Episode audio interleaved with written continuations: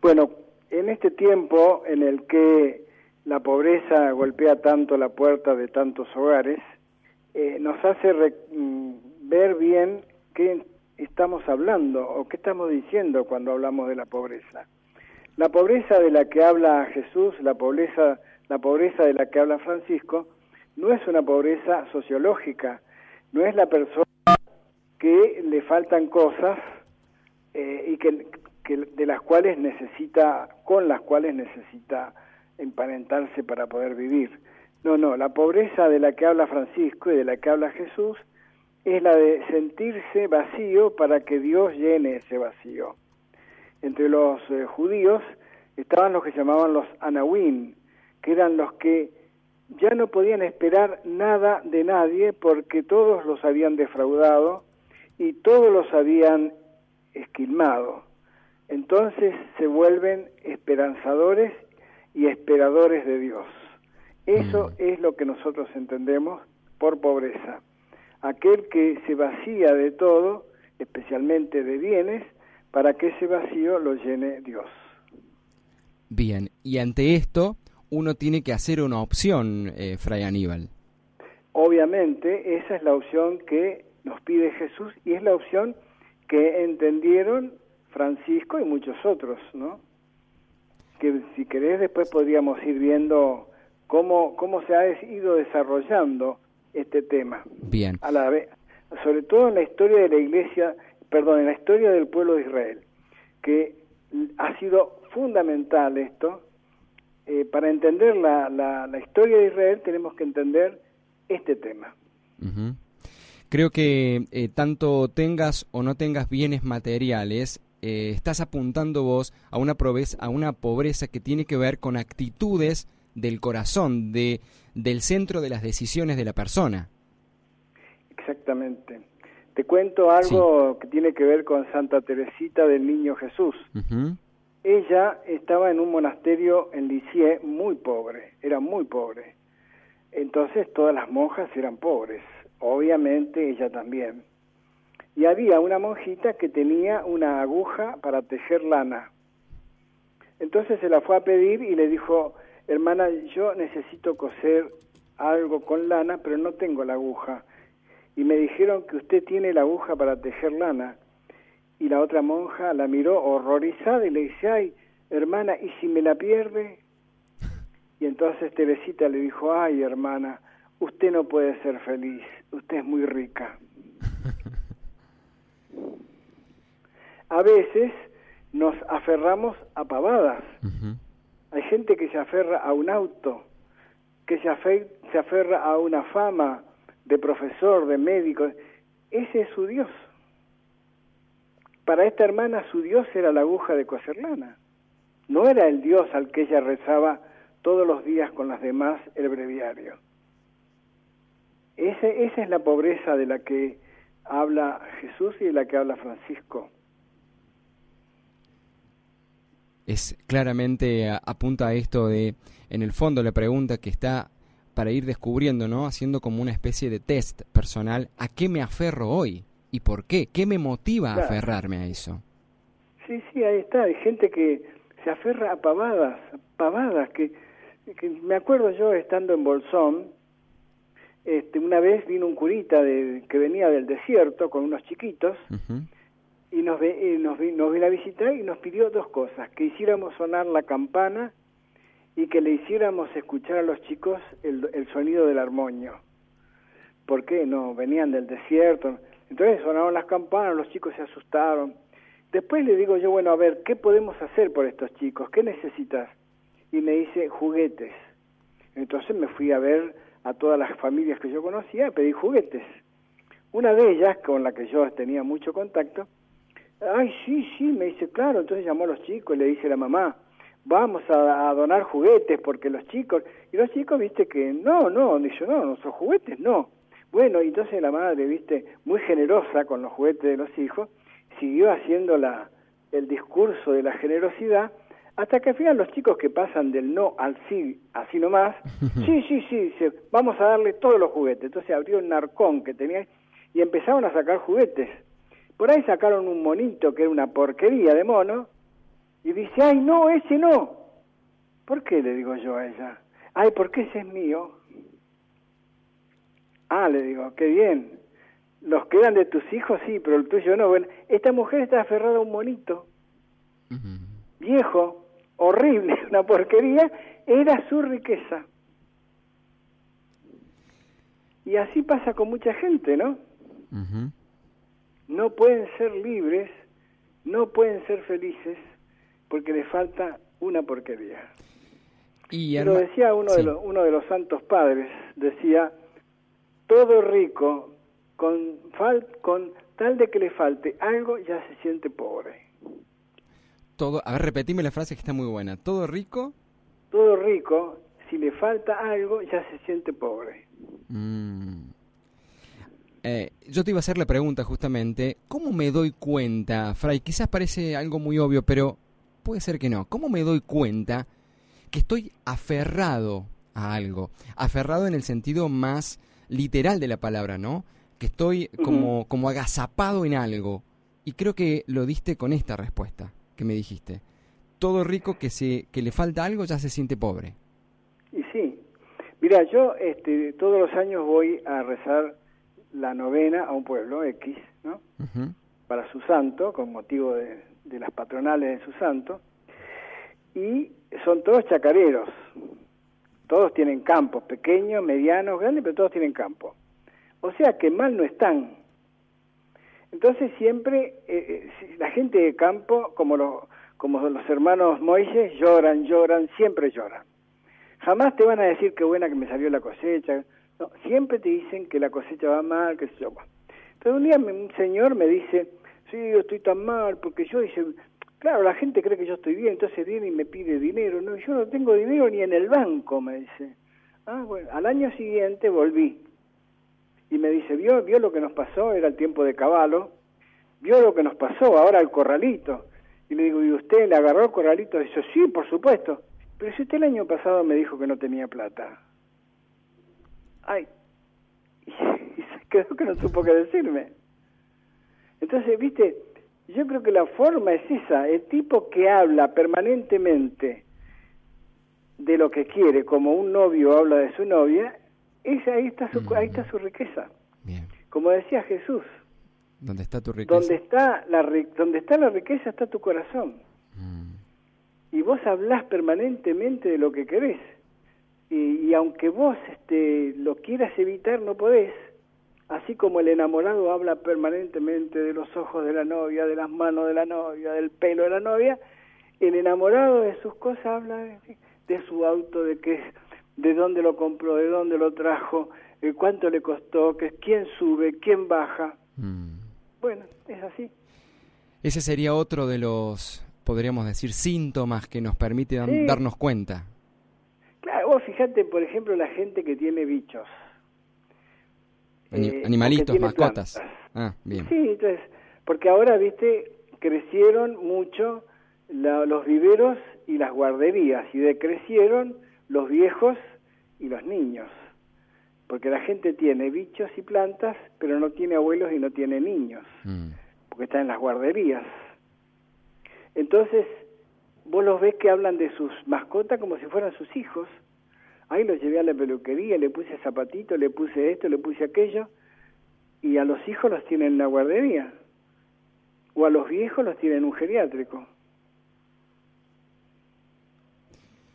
Es así la cosa. Sí, sí. ¿Cómo fue la experiencia, eh, Fray, de San Francisco de Asís? Bueno, Francisco pertenece a un momento, momento muy convulsionado de la historia como el nuestro, muy parecido al nuestro. Un cambio de época donde toda la, digamos, la sociedad feudal se estaba viniendo abajo, eh, los grandes nobles empezaron a perder sus títulos y sus riquezas, y iba surgiendo de a poco una nueva clase que eran los comerciantes, que con su astucia compraban a, bajo precio los títulos nobiliarios de aquellos que dejaban de ser nobles y que necesitaban seguir viviendo y los, los vendían al que se lo quisiera comprar. Eso es lo que hacía el papá de San Francisco, que se llenó de guita, como todos los que aprovechan la volada de la época y compran lo que da dinero, lo que te da fama, lo que te da posición. Y el viejo, que era un gran comerciante, se iba a Francia, de ahí viene el nombre de Francisco. Francisco quiere decir francesito. Ah. Él le decía Francesco en italiano, que era algo así como francesito. Su mamá, Madonna Pilla, era de origen francés y parece que con su hijo hablaba francés o el francés de aquella época. Entonces, este, el papá traía telas muy caras y las revendía en Italia, hace, como hacen todos los comerciantes, como hacen los comerciantes del interior que van al once a comprar cosas y las traen y las venden, las, son bagatelas que las venden a, alto precio en sus lugares de donde tienen comercio. Sí. Ese es el comercio. El comercio es llevar a un lado que no hay en ese lugar y traerlo a bajo precio y venderlo a precio alto. Eso es el comercio. Bueno, así, así fue eh, criándose Francisco, que fue un gran comerciante. Francisco siguió los pasos de su papá al principio y le hacía ganar mucho dinero a su papá. Era muy hábil. Y eso va a quedar reflejado en sus, en sus pocos escritos con un lenguaje que yo le llamo el bolichero de Dios, porque es un bolichero. Bueno, ves cómo Francisco, sus admoniciones son todas plagadas de lenguaje económico. Mm. Eh, bueno, y él fue creciendo hasta que en un momento dado se dio cuenta que las injusticias que su papá cometía con los empleados, que tenía empleados enfermos, viejos, trabajando porque tenían que vivir, él se daba una buena vida y él veía que toda esa gente estaba mal. Entonces empezó a darse cuenta de que la cosa no iba por ahí. Y bueno, este, hay un montón de momentos de historia en su vida muy importantes, pero llega un momento en que él ve que algo tiene que hacer. Entonces este, empieza a salir por los alrededores. Obviamente la zona esa es una zona muy bonita, hasta que se encuentra en una capilla abandonada con un Cristo, el Cristo de San Damián, famoso, sí. que parece ser que le dice Francisco, repara la iglesia, porque como ves está en ruina. Francisco no entendió un pomo, creyó que lo que había que hacer era juntar ladrillos, remendar agujeros en las capillas, esa misma capilla tenía que este, arreglarla.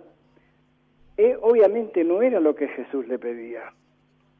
Lo que Jesús le pedía es que hiciera que la iglesia volviera a ser lo que era, porque estaba enferma de poder y de dinero.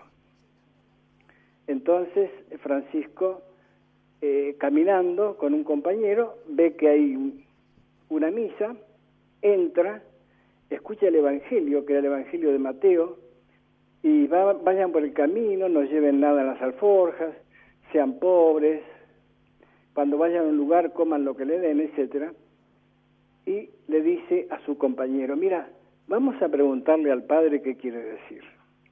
El padre que predicó le dice, y Francisco maravillado dice, esto es lo que yo quiero ser, esto es lo que voy a vivir toda mi vida, y lo abrazo con toda mi alma.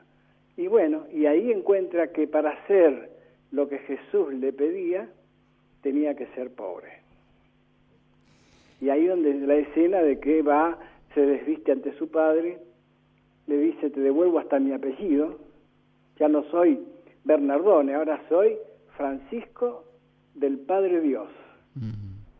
Y bueno, la escena que habrás visto o en alguna película. Sí, que, se desnuda, ¿es así? ¿Es ahí? Que se desnuda, que se... O sea, lo que, el, el acto de desnudarse es, te devuelvo todo lo que vos me diste, hasta el apellido. Mm. No quiero tener nada de vos, porque eso me habla de riqueza. Y yo quiero ser pobre. Quiero tener por padre a Dios y quiero tener por riqueza su presencia en mi vida. Eso es lo que le dice Francisco a su papá, que quedan todos verdaderamente alarmados, porque enseguida todos los hijos de las familias nobles empiezan a seguirlo a Francisco, porque Francisco era un líder nato, si era el que animaba las jodas de los, de los muchachos ahí, era Por eso me gusta la vida de Francisco. Francisco no fue un santo del vientre de su madre, gracias a Dios. Porque algunos creen que los santos vienen del... No, este era un bicho raro, era un... Animaba las fiestas de los jóvenes y te imaginas lo que son las fiestas de los jóvenes de todas las épocas. Y bueno, cuando él cambia, lo siguen aquellos mismos que lo acompañaban en las fiestas. Qué bárbaro. Es, eh, fue fuerte mm, la movida que Dios hizo en su corazón. Eh, y también había una búsqueda, ¿no? Había una búsqueda de Francisco. Creo que eso fue clave también, Efraín. Claro, él lo, que, él lo que empezó a darse cuenta también era que lo rodeaba, todas las cosas de Dios lo rodeaban. La mariposa, el, el bichito que caminaba, el caballo, la luz. El... Se dio cuenta y dice, ¿cómo yo no me di cuenta hasta ahora que estaba rodeado de tanta riqueza? Hmm. Entonces, este, hay una biografía muy bonita que la escribe Nico Kazantzakis, es un griego que escribe maravillosamente bien, y que dice, le pregunta a un compañero, le dice, ¿vos sabés por qué el gusano se convierte en mariposa? No, le dice porque en ese momento piensa en Dios. Mirá que a lo que había llegado él, ¿no? Y en un momento dado este, Jesús le, le, le, pide que vaya a encontrarse con los leprosos y que los bese. Él, un muchachito que estaba acostumbrado a la limpieza, eh, a las buenas ropas y que se yo, ir a besar a un leproso que era sucio, enfermo, llagado o maloliente. Y entonces el otro, que era muy simple, le dice, ¿y de dónde viene el leproso? Y no sé, viene de allá. Y vamos para el otro lado, le dice. No, le dice Francisco, no te das cuenta que donde yo vaya en el camino habrá un leproso. Mm. Y entonces ahí se da cuenta de que Jesús lo que le pide es que abrace todo lo que el mundo desprecia. Por eso su, su vida es tan seguida por los jóvenes. A los jóvenes los, los toca la vida de Francisco. Sí. En realidad, Francisco es tan, pero tan famoso porque es evangélico. Él es evangelio puro. Padre, te invito a que hagamos una, un pequeño espacio musical. Sí, y seguimos conversando en el próximo bloque eh, en esta opción de ser pobres, si hay algunos otros ejemplos. ¿Algo más nos puedas contar? Eh, eh, te invito a que vayas pensando qué más nos podés contar de Francisco de Asís. Y hay otros ejemplos en los cuales em, en plena libertad, en plena libertad, eh, otros modelos que se van presentando para, para el camino de la fe han optado por ser pobres. ¿eh? Han tenido esta libertad de optar por ser pobres. Te invito a vos que estás escuchando la radio 351 eh, 351 593 mensajes de WhatsApp 351 152 00 mensajes allí mensajes de texto si querés dejar también tu mensaje grabado 0810 7 veces 7 allí compartís con nosotros quizás lo que te implica a vos la vida de Francisco de Asís, que puedas compartirnos, reconocer a qué estoy aferrado hoy y a qué espacio de libertad me invita el Señor. No sé cuánto tiempo viviré, el resto de mis días de tu lado no me apartaré.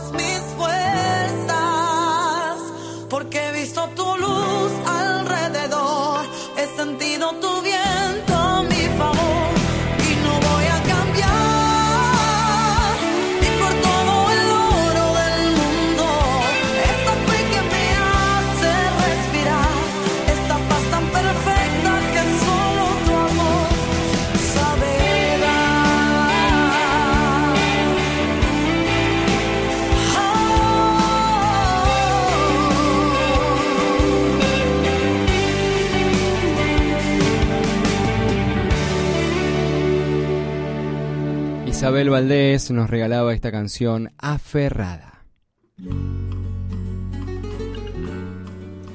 Algo de la que uno se puede preguntar, ¿a qué estoy aferrado yo? ¿Dónde está tu riqueza? Está tu corazón, dice el Evangelio. ¿Dónde está tu riqueza? ¿Dónde está tu riqueza, Juan? ¿Dónde está tu riqueza, Rosa? ¿Dónde está tu riqueza, Cristian? Allí va a estar tu corazón. Y esta frase que nos regalaba hace un ratito eh, el fray Aníbal, fray Aníbal Bonavita, todo rico si le falta algo ya se siente pobre. Francisco de Asís en su caminar nos ha demostrado que el gran valor de la riqueza en torno a la presencia en su vida de Dios. Fray Aníbal Francisco de Asís tiene también mucho más para poder eh, explicarnos de qué se trata este vivir en la pobreza. Obviamente sí, porque ahora hay una cosa que yo quisiera aclarar. Sí. Francisco es un enamorado de la palabra de Dios. Para Francisco la palabra de Dios no es un libro, es una persona mm. que habla, que pide y que exige. Eso es lo que a él lo llevó a estar siempre en la esfera, en la vida de Dios, porque para él Dios le hablaba y, no, y nunca se equivocó, justamente porque él confiaba en que Dios le hablaba. Y no le hablaba con esa intimidad, ay, el Señor me habló, no, no, no, no. A él le hablaba porque él estaba siempre con la palabra de Dios cerca. Eh, y esto tiene que ver con la tragedia del pueblo de Israel. Yo te lo había comentado, comentado un poquito. El, el tema comienza con Eliseo. Eliseo era un juez, la autoridad entonces de los judíos. Y el pueblo le dice, vos estás viejo y tus hijos a los que pusiste por, por jueces son corruptos. Quiero que nos, queremos que nos des un rey como tienen todos los pueblos. Entonces se fue a quejar con Yahvé y Yahvé le dijo, el problema no es con vos, Eliseo, el problema es conmigo, no me quieren a mí por rey. Dales, dales un rey, que sepan lo que les espera. Entonces Eliseo les puso un rey. A partir de ese momento, todas las tragedias se les dieron al pueblo de Israel. ¿Dónde se resuelve esto? En Mateo 5.1 allí dice, en la versión de eh, Alonso Shekel, que para mí es lo más grande que hay, porque además de biblista era estudioso del lenguaje, y él traduce así, felices los que eligen ser pobres, porque esos tendrán a Dios por rey. Cuando nosotros leemos bienaventurados los pobres, porque eh, bienaventurados los pobres porque de ellos es perdón, bienaventurados los pobres de espíritu, porque de ellos es el reino, no dice nada, sobre todo a los judíos no les dice nada, porque no, no tiene la vivencia de lo que significa la opción, porque para el judío, según la antropología judía, tenían los riñones que eran el lugar de las bajas pasiones, el corazón el lugar de las, de las altas pasiones, las grandes pasiones, y el espíritu, que era el, el, espíritu donde era que el hombre tomaba decisiones con la ayuda del Espíritu Santo. Entonces, pobre de espíritu sería el que elige ser pobre. Y vos me decías de otros casos, otro caso muy cercano a nosotros, es Enrique Shaw, al llamado banquero de Dios o el empresario obrero. Argentino. de Argentina, que está con la causa de, la beatificación. Él, como Francisco, comenzó siendo eh, hombre de mar. Entró en la escuela naval y se convirtió en el número uno, en el mejor a pesar de las cargadas que le hacían porque rezaba, que pero nadie podía negar que era el mejor. Y bueno, así anduvo hasta que sintió que Dios le pedía otra cosa. Sintió que tenía que evangelizar. Entonces pidió la baja nadie entendía nada, aún aquellos que se opusieron a que entrara a la vida naval le pidieron por favor que no lo dejara. Vos sos el mejor, sos el primero, ¿cómo te vas a ir? Es que Dios me lo pide. y bueno, por supuesto, su papá, que era un empresario, que ya había aceptado todo esto cuando su papá lo que quería que, así como el papá de Francisco, que se hiciera cargo de todos los negocios familiares que eran buenísimos, no papá, yo tengo que evangelizar. ¿Y qué vas a hacer?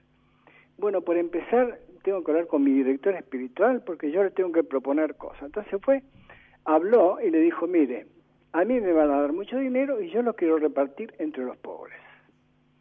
Entonces su director espiritual le dijo, mira, vos sos de una familia de empresarios, vos sabés de esto. Si vos le das la, el dinero a los pobres, al mes siguen siendo pobres. Pero si vos administrás ese dinero, no como tuyo, sino como de los pobres, vas a ver que la cosa va a ser distinta y vos mismo vas a ser pobre. Ah, le gustó tanto la idea que entonces, con el contento de todos, fue y se puso, de, pero enseguida lo pusieron de directivo este, de, la empresa Rigoló, que era una empresa familiar, y, y surgieron otras empresas. Después le dice, va a hablar otra vez con su director espiritual y le dice que él quiere ser obrero. Entonces le dice el padre, bueno, sé patrón, pero trabaja como un obrero y para los obreros, y así te sentirás obrero. Bueno, nuevamente volvió a hacerle caso a su director espiritual y se convirtió en el mejor de los obreros. Todos los obreros lo veían así. Y bueno, en un momento dado llega la enfermedad siendo muy joven, él se había casado, tenía nueve hijos, y lo agarra la enfermedad, un cáncer fulminante. Los obreros hacían cola para darle sangre, porque había que renovarle porque el cáncer le chupaba la sangre. Y entonces ya en el lecho de muerte dice, bueno, muero feliz porque ahora sí puedo decir que tengo sangre de obrero. y una una anécdota muy linda que ese tipo de cáncer le generaba mucha sed y entonces él pidió en algún momento agua. Y cuando pide agua, alguien le comenta que en la villa cercana no tenían agua, entonces la rechazó y dijo, no, si los de la villa no tienen agua, yo no puedo tener ese privilegio. Y se estaban muriendo. Bueno, ese es otro que eligió ser pobre para ser rico de Dios. En el fondo, Fray, yo me pregunto qué es lo que a cada uno de ellos lo moviliza a tomar esa opción. ¿Es estar enamorado de Dios? ¿De eso se trata? Está, vos lo dijiste así, estar enamorado de Dios. Cuando Dios entra en tu vida, alguien dijo que Jesús es una enfermedad incurable. y es así. Mira, vos me decías, me preguntabas acerca de las preguntas. Cuando yo era joven, hice un retiro hace muchos años de esto y nos, nos dijeron esto. ¿En qué gastas tu tiempo? ¿En qué gastas tu dinero? ¿Y en qué gastas tus palabras? Mm. Porque tiempo, dinero y palabras son de Dios. Y decían, decime dónde gastas estas cosas y te diré cuál es tu Dios. Fuerte. Creo que eso es, es buenísimo. Vos me decías una pregunta, buena está. ¿En qué gastamos nuestro dinero? ¿En qué gastamos nuestras palabras? ¿En qué gastamos nuestro tiempo? Del cual vamos a tener que dar cuenta, porque dinero quizá no tengamos, pero palabras y tiempo tenemos. Y tenemos que dar cuenta de toda esa riqueza que alguna vez recibimos para administrarla porque no es nuestra. Vamos a dejarlo como estas tres preguntas, eh, Fray, para quienes nos están escuchando y se animen, y se animen a compartir eh, estas preguntas, en qué gasto el tiempo, el dinero, en las palabras, ¿eh? en, qué gasto las palabras, y lo puedan ir compartiendo y mm, acercándonos a nosotros qué reflexión surge luego de estas preguntas. Si te animás a vos que estás escuchando la radio, trabajando, quizás este, estás viajando, estás preparando la comida o estás almorzando ahora, 351 171-593. 351 593 mensaje de WhatsApp para compartir con nosotros. 351 152 000040 mensaje de texto. Y si quieres dejar también tu voz allí, 0351 4200 700. Fray, en un ratito regresamos con algo más acerca de esta opción de ser pobres. ¿Cómo no?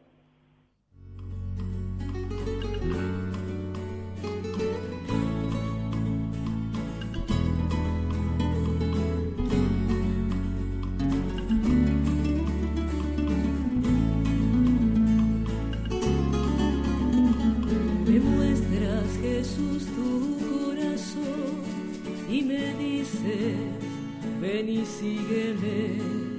Miro el mundo y tu misión, te respondo de corazón. Quiero como tú ser pobre y libre. En el mundo andar en tus caminos. Quiero como tú ser pobre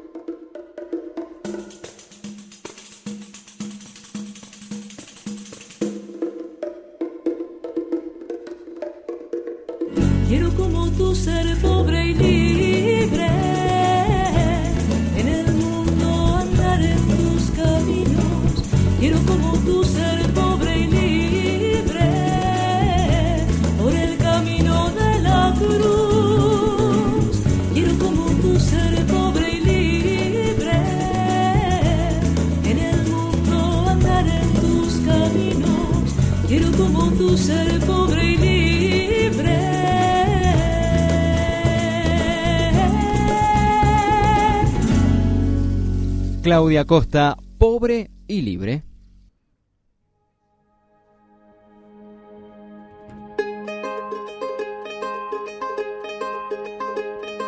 Sabes, hace tiempo que no hablamos. Tengo tanto que contarte.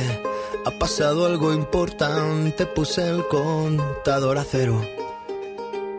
Fray Aníbal, hay mensajes que se bueno van respondiendo a lo que vamos compartiendo por aquí.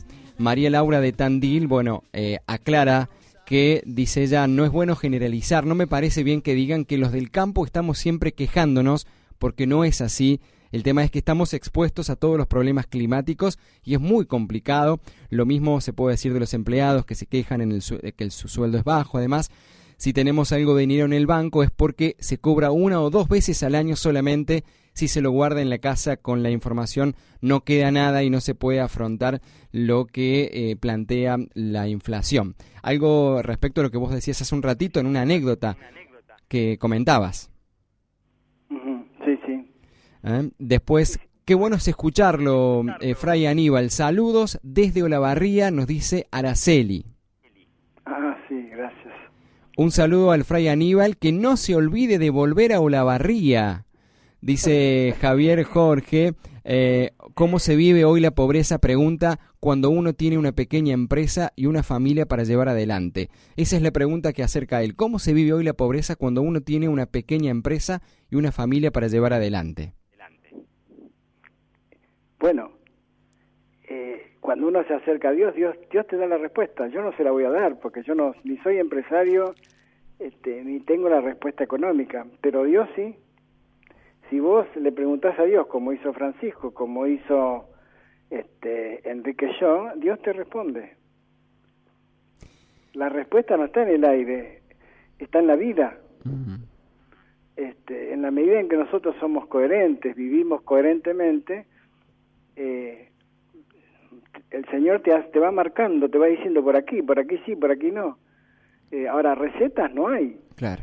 Uno tiene que confrontarse con la realidad primero, porque estamos en este momento en la Argentina viviendo un momento muy difícil, entonces tenemos que ser creativos. ¿Qué esto justamente? ¿Qué le pasó a Francisco y, y a Enrique yo? Fueron creativos en lo suyo, cada cual en lo suyo. Y, para, y por ser creativos encontraron la forma de escuchar la palabra de Dios, hacer la carne y vivirla en lo que eran.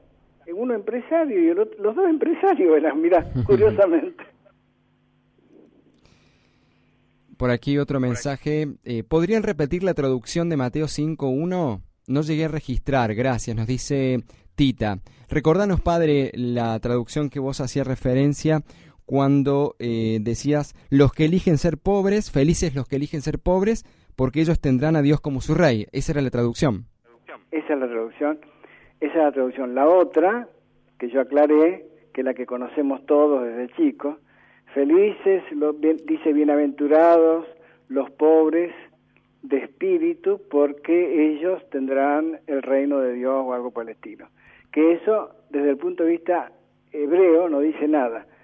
Entonces, la traducción de Shekel, porque Shekel era un semiótico. Claro. Entonces buscaba que, cuál sería la expresión de hoy de lo que se dijo ayer. Entonces la expresión era felices, no bienaventurados, porque bienaventurados los que están en el cielo. Los que estamos aquí somos felices, no bienaventurados. Felices los que eligen ser pobres, porque esos tendrán a Dios por rey. Esa es la traducción. Bien, clarísimo. Felicitaciones a ustedes, eh, lindos programas, hermosa música, cariños desde Olavarría, para Fray Aníbal, no dejan el, nombre. Em, qué hermoso saber gastar el dinero, tiempo y palabras. Sigo orando para poder repartir estas tres cosas, para brindarme eh, en el metro cuadrado y a mi prójimo. Te lo entrego como ofrenda a tus pies, Señor, como los pájaros, nos dice Maricel en su mensaje de WhatsApp. Eh, Carlos dice buenas tardes. Em, eh, qué excelente enseñanza del Fray, muchas gracias. El tiempo trato de distribuirlo em, y visitas a los enfermos. Si no puedo ir, mandar mensajes para saludarlos y orar por ellos y darle mi atención a mi nieto y las palabras las empleo para llevar la paz y conciliar en disputas. Nos dice Carlos Gustavo de Merlo, San Luis. Eh, Hilda agradece eh, el programa y mm, eh, cómo hace para reflexionar. Bueno, eh, es un camino diario, Fray, de sentarnos en el fondo a discernir dónde estamos parados y qué, lo, y qué es lo que nos va motivando desde dentro.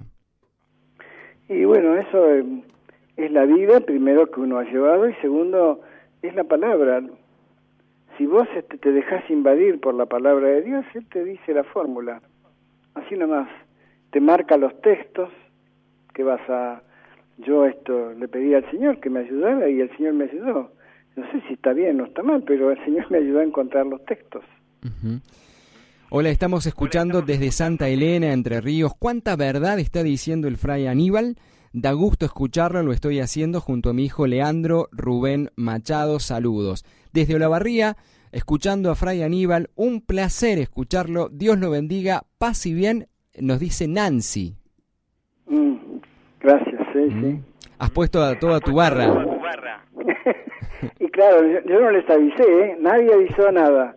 Ahora, si después alguien Batió, no sé, yo no avisé a nadie, salvo a una persona, nada más.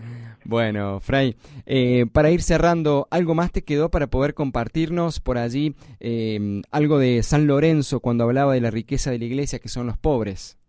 Sí, bueno, ahí está la otra fórmula maravillosa. San Lorenzo era el administrador de los bienes de la iglesia primitiva y se corrió la bola de que tenía mucha plata, que tenía oro y que tenía plata y piedras preciosas entonces los esbirros de romanos fueron a decirle que entregara las riquezas de la iglesia.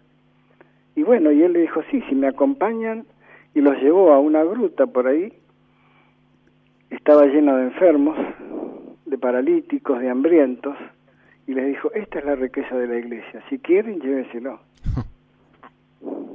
Por supuesto que se fueron horrorizados. Eh, bueno, yo quería dejar otros ejemplos también que me parece que son muy buenos.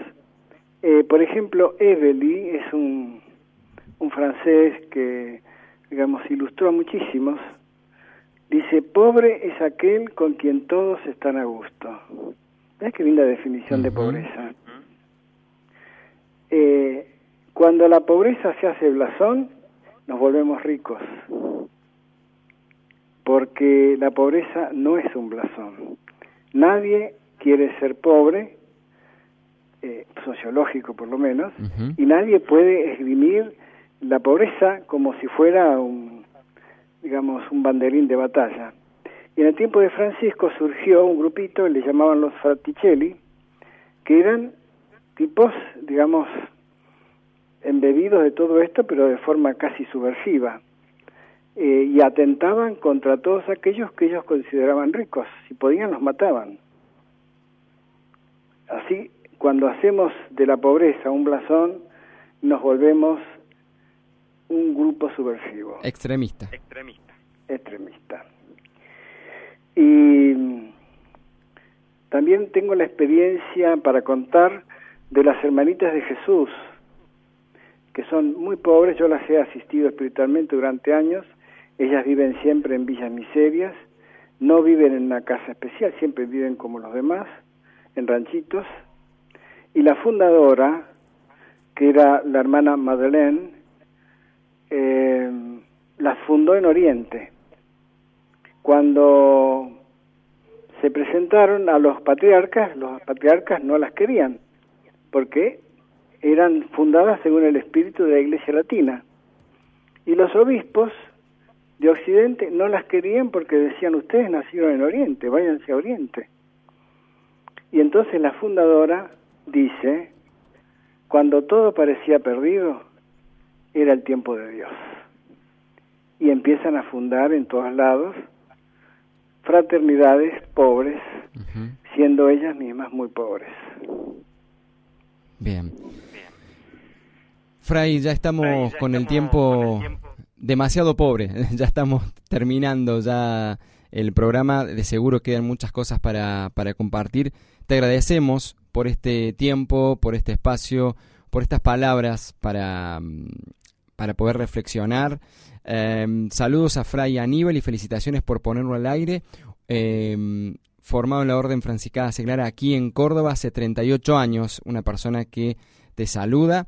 Em, bueno, eh, agradecen todos por, eh, este compartir y nos preguntan por la traducción de Adolfo Scheckel, eh, cómo se escribe Luis Alonso S C H O con diéresis K E L. Ese es el nombre del biblista. Así es, padre, ¿no? Ahora, no es alemán, es español. Español. Lo que pasa es que él se pone Shekel para promocionarse como alemán, pero es español. Bien, perfecto. Alonso Shekel es biblista y semiótico. Semiótico. Y eh, Enrique Shaw, eh, según tengo entendido, es nacido en Francia, no en Argentina.